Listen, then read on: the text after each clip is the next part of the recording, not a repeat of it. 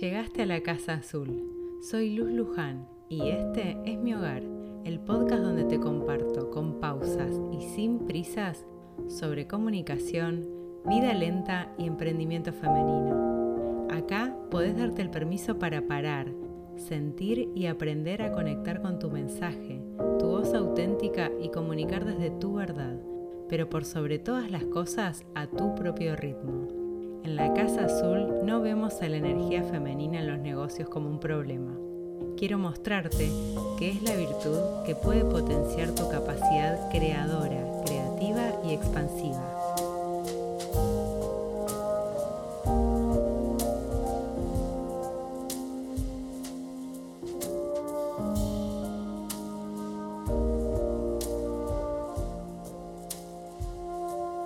Hoy te quiero hablar sobre un tema que les va a interesar tanto a los hombres como a las mujeres, porque este podcast yo sé que lo escuchan algunos hombres también. Y aunque vamos a hablar de ciclicidad femenina, vamos a hablar de una energía que tenemos todas las personas, no solamente las personas, todo ser vivo tiene esta energía. Con que seas un ser vivo te va a servir este podcast, por lo menos este episodio. Y en este episodio, en realidad, te quería compartir sobre los aprendizajes de viajar con una agenda apretada y no morir en el intento, que fue algo que estuve haciendo en los últimos meses, pero decidí traerte este otro tema porque estamos en un momento del año muy particular donde nos replanteamos algunas cuestiones vinculadas a la energía y creo que te puede ser mucho más útil, por lo menos en este momento del año. Además tengo un par de viajes pendientes todavía donde seguir aprendiendo y documentando mi experiencia sobre esto de la agenda, los imprevistos, bueno, qué tan compatible es con el modo lento o no, ya lo veremos. Así que mitad de año, sentís que se está drenando tu energía, que falta medio año todavía, mucho de lo que te propusiste por ahí no salió como esperabas, estás recalculando sobre la marcha, qué hacer, qué priorizar, con qué planes sí continuar, cuáles dejarlos para otro momento. Es un gran momento de tomarse una pausa, de verdad, respirar y revisar algunas cuestiones. Pero vamos por partes. Vamos a revisar un poco esto de qué se trata de vivir lento, qué, qué significa vivir lento. Y es un concepto lo hemos hablado varias veces y si estás en este episodio, en este podcast, es porque te interesa. Pero se trata, en resumidas cuentas, de hacer menos en el día a día y en la vida. Una gran manera de bajar la velocidad es bajar la cantidad de cosas que queremos hacer por día. También se trata de tener menos cosas, proyectos, objetos materiales, enfocarnos en menos cosas, menos proyectos, menos objetivos, pero que tengamos toda nuestra energía a disposición de eso y que nos motiven un montón. Se trata también de enfocarse en el presente, en el día de hoy, en la acción que estoy realizando aquí y ahora.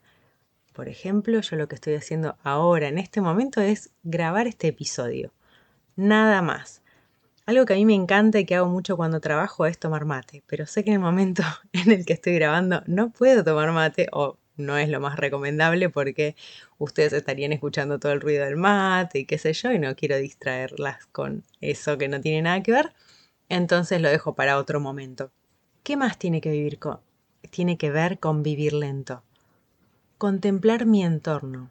¿Cómo es este sitio? ¿Lo estoy cuidando? ¿Lo estoy respetando? ¿Es intrusiva mi presencia? Y cuando me refiero a mi entorno, me, refiero al entorno físico concreto en el que me encuentro. Puede ser mi casa, puede ser un entorno natural, puede ser un espacio en un ambiente público. Y también tiene que ver con contemplarme en el entorno. ¿Cómo me siento acá? ¿Me siento bien? ¿Me siento reprimida? ¿Me nutre o me drena este espacio? Eso tiene que ver con la observación y la contemplación. Si yo hago menos cosas, si tengo menos cosas, si logro enfocarme en el presente, de forma un poco inevitable voy a aprender a contemplar mi entorno y a contemplarme en el entorno. Así que vivir lento tiene que ver con eso, con estar en este momento. No tiene nada que ver con ir en cámara lenta, con que nunca tengamos una emergencia, ¿Por qué? Porque es la vida, sí, sí, eso es parte de la vida, nos pasa a todas las personas. Pero la idea de vivir lento tiene que ver con retomar un ritmo de vida más orgánico, más, más vinculado con nuestra naturaleza, que es la propia naturaleza. No somos ajenos y ajenas a ella. No nos percibimos como parte de la naturaleza porque adoptamos un ritmo más máquina, pero somos parte de la naturaleza. Y cuanto más nos vamos acercando a ese ritmo, mucho mejor nos vamos a sentir y es inevitable. ¿Por qué? Porque somos hijos de la naturaleza. Bajar las exigencias, soltar la mente, el ego, conectarse con el cuerpo, conectarse con el espíritu. Todo este paquetito hermoso de vivir lento nos ayuda a eso, a conectarnos con el cuerpo, con el espíritu, soltar un montón de cosas que no son relevantes, que no son imprescindibles para ser feliz, para disfrutar. Y algo que hago hace un buen tiempo que me ayuda con todo esto, tiene que ver con nutrir mi mente, mi alma y mi cuerpo. Te prometo que voy a hacer un episodio puntual sobre eso. No me quiero extender mucho más sobre toda esta introducción porque te prometí que íbamos a hablar de las energías. Pero esto es importante para lo que viene. ¿Por qué? Porque es lo que le da sentido a prestar atención a las energías. Y vivir lento tiene que ver con comprender que la vida es hoy, es ahora, no es ni ayer, no es mañana, es en este momento y la ciclicidad femenina tiene mucho que ver con esta lentitud, entre comillas. ¿Por qué? Porque prestarle atención y tenerla en cuenta en nuestro día a día nos conecta inevitablemente con el presente. Es la energía que nos ayuda a conectarnos con todo eso, a poder ir cumpliendo estas pequeñas metas para tener una vida más presente para poder estar más en un momento de contemplación, en el hacer menos, en contemplarme en el entorno, en contemplar el entorno. Es la energía femenina la que nos ayuda con todo eso y conectar con la energía femenina es lo que nos va a llevar a esa lentitud. Estoy muy repetitiva, pero espero que se vaya entendiendo el concepto, espero estar siendo clara con esta repetición. Y ahora vamos a ver cómo funciona eso de qué manera funciona la energía femenina. Y vamos a hablar de energía femenina y también de energía masculina, pero me parece muy importante en este momento hacer dos aclaraciones. Cuando hablo de energía femenina y masculina no se trata de géneros, ¿sí? No se trata de hombres o de mujeres de sexo femenino o de sexo masculino. Esto se trata de un tipo de energía que está presente en toda la naturaleza. Todo ser vivo tiene energía masculina, una energía yang, una energía inquieta, activa, cálida, fuerte, luminosa, pero también tiene una energía femenina, una energía yin, quieta, fría, oscura, suave, blanda, receptiva. Este conocimiento sobre la energía de la naturaleza, con toda su sabiduría, los pueblos indígenas, las culturas orientales han sabido desde siempre que eso existía. Muchísimas culturas lo han sabido y lo han aprovechado y lo han utilizado. Pero nuestra cultura actual está completamente dejando de lado en la vida cotidiana la importancia de estas energías y eso nos trae un montón de problemas. ¿Por qué? Porque es una cultura que solo valora y nos exige desde una de estas dos energías, que es la masculina, la energía activa, la energía yang y dóciles obedecemos hasta rompernos. El problema no es la energía masculina, porque no es una energía mala, es una energía fundamental para el ciclo de la vida. El problema es que desvalorizamos la otra, no le prestamos atención, no la cuidamos y por supuesto no sabemos cómo conectarnos con ella. Algunos seres vivos, algunas personas también, tienen más energía yang, otros más energía yin. Pero en cualquier caso, tenemos las dos energías. En mi caso personal, hace un tiempo distinguí que mi energía predominante es yin y eso fue muy revelador a la hora de los retos que me proponía, de cómo encararlos, desde qué lugar. Y eso fue clave para comprender por qué lo que le servía a otras personas a mí no me servía y viceversa. O también a lo que otras personas les hacía felices y a mí me estresaba.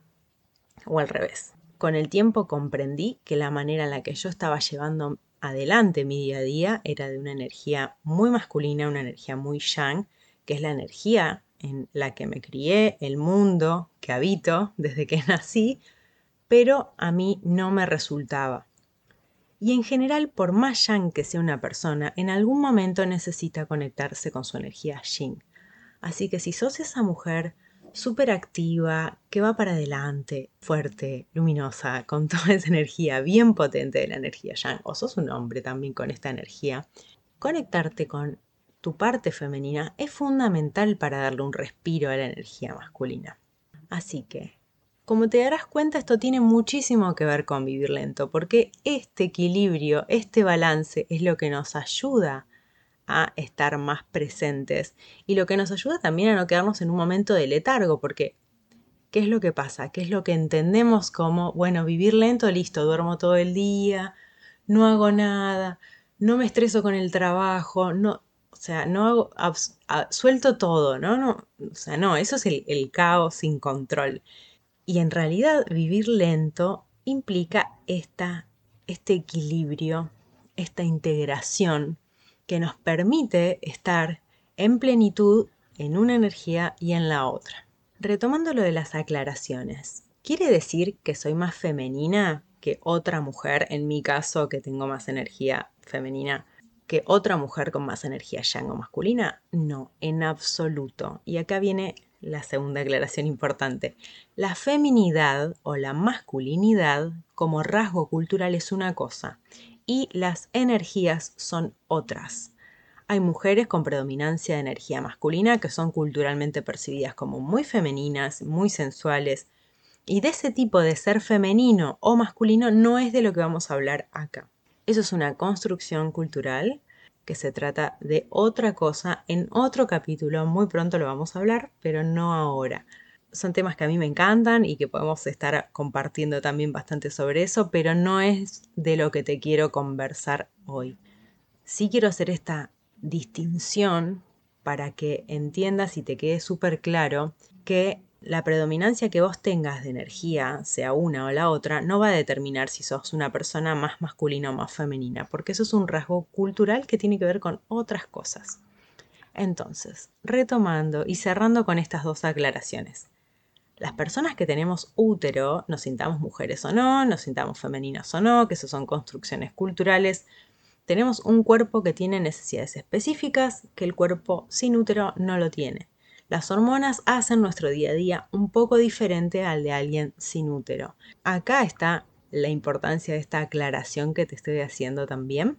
Es muy importante también tener en cuenta eso, algunos, algunos rasgos, características biológicas, sino culturales, que van a hacer que nuestra manera de vincularnos con esa energía sea de una manera o de otra.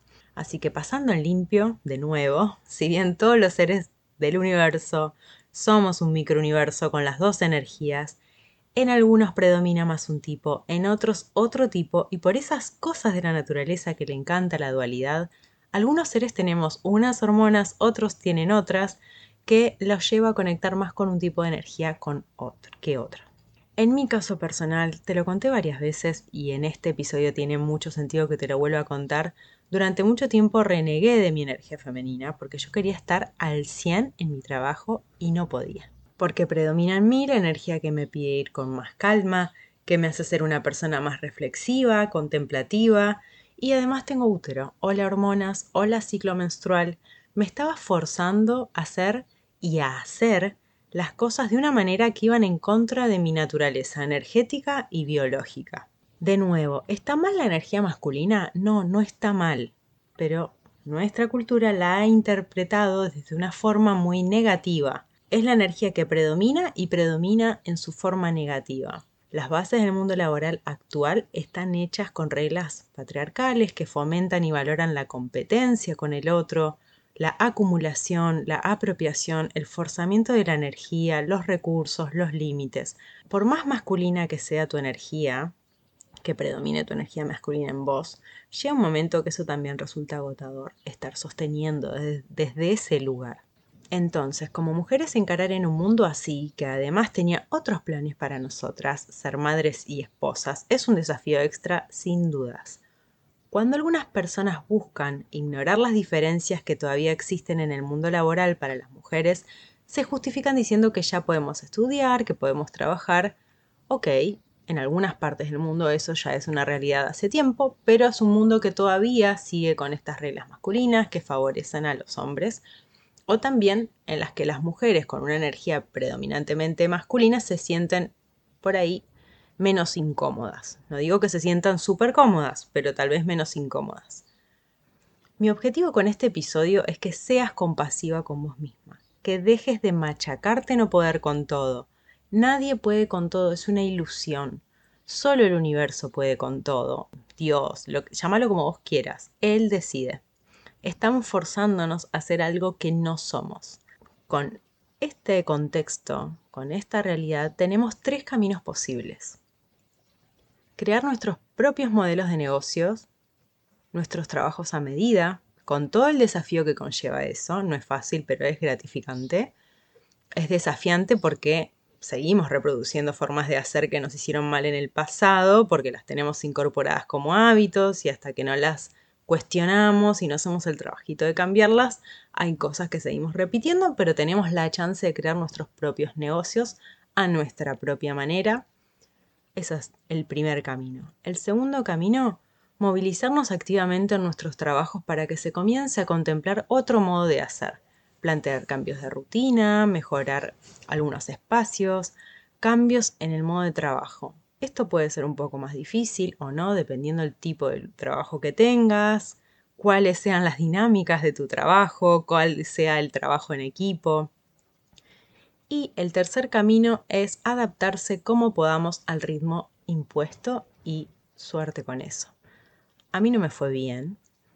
Por cómo viene el mundo, no creo que le esté yendo bien a la mayoría. Simplemente tratamos de ser felices de esa forma, porque pensamos que una persona sola no puede hacer ningún tipo de cambio. Pero si estás escuchando este episodio, seguro que ya intentaste esto último, ya intentaste adaptarte al ritmo impuesto, Tal vez incluso hasta intentaste hacer alguna modificación en tu trabajo actual o seguramente estás creando tu propio negocio o con la idea de querer crearlo para ir a tu ritmo, a un ritmo en el que te sientas mucho más cómoda, mucho más feliz. Ahora, si bien hay cambios que no dependen de nosotras, podemos ser modelo, podemos inspirar a que el mundo sea diferente. Y con modelo no me refiero a que tenemos que ser perfectas, ¿sí? Porque ya tenemos ese chip. Ay, bueno, ok, tengo que hacerlo impecable. No, ser modelo implica ser un referente de algo. Y ser un referente, de nuevo, no significa ser perfectas, significa tomar la iniciativa y hacerlo y de esa forma inspirar a otras personas. Hacer nuestro mundo diferente, el mundo individual con cada paso que hacemos, hace que otras personas se sientan inspiradas. De forma prácticamente natural ocurre. Si no hay que hacer otra cosa para inspirar a los demás, simplemente hacer nuestro mundo diferente. Te invito a que crees tu negocio a tu medida. Buscad cuál es tu energía predominante, sé fiel a ella, honrala, que puedas crear tu rutina de trabajo desde una perspectiva más lenta, que te permita conectarte con tu energía receptiva y con tu energía activa desde un lugar de amor. Ambas se complementan, ambas son importantes y valiosas. Esa ciclicidad y el vivir lento en el presente nos ayudan a contemplar nuestra ciclicidad, nos ayudan a liberarnos de metas impuestas, por una cultura que ya no nos representa, nos ayuda a dejar de identificarnos con la mente y su millón de pensamientos, nos ayuda a integrar esa ciclicidad en nuestro día a día como algo positivo, como algo de valor, a celebrar nuestra energía femenina, comprender que tenemos momentos donde necesitamos ese descanso, esa introspección, momentos de mayor creatividad, de energía más alta, porque no sé si a vos te pasa, pero últimamente veo muchos reels y memes con el ciclo femenino y pareciera ser que solo tenemos 5 días positivos al mes. ¿Y qué hacemos con los otros 25? No sé, nos escondemos en el placar. Entiendo que es un chiste y durante mucho tiempo. Yo realmente lo sentía así, sentía que solamente teníamos cinco días buenos al mes, pero ¿por qué odiamos a nuestro ciclo? Detrás de todo chiste hay un pedacito de verdad. Y lo que la verdad que esconden esos chistes es que las mujeres hemos aprendido a odiar a nuestro ciclo. ¿Por qué? Porque nos quita ventaja en un mundo con reglas masculinas. ¿Por qué sentimos que perdemos el tiempo cuando no tenemos más remedio que acostarnos porque llegó nuestro ciclo y no nos sentimos bien o en un momento del mes estamos súper dispersas, nos cuesta enfocarnos en la tarea que tenemos enfrente? ¿Es una opción descansar? No, porque todo es para ayer.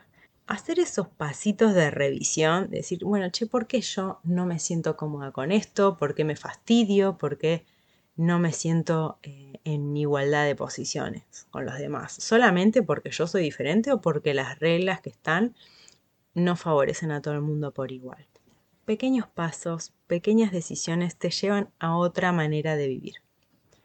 Libera tu agenda, tu mente, conectate con la quietud, reconciliate con tu energía femenina, de nuevo, seas hombre, mujer, lo que sea, todas las personas tenemos esta energía e integrarla nos ayuda a ser más amorosos y amorosas con nosotras mismas. Quédate en silencio con vos, sin celular, sin música, sin pantallas.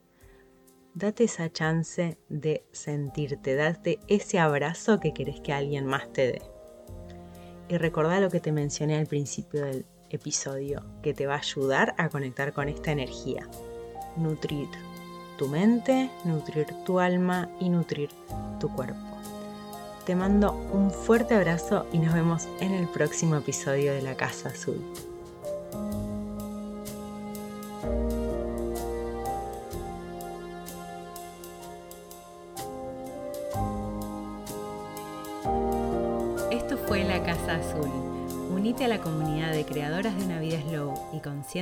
En luzlujan.ar.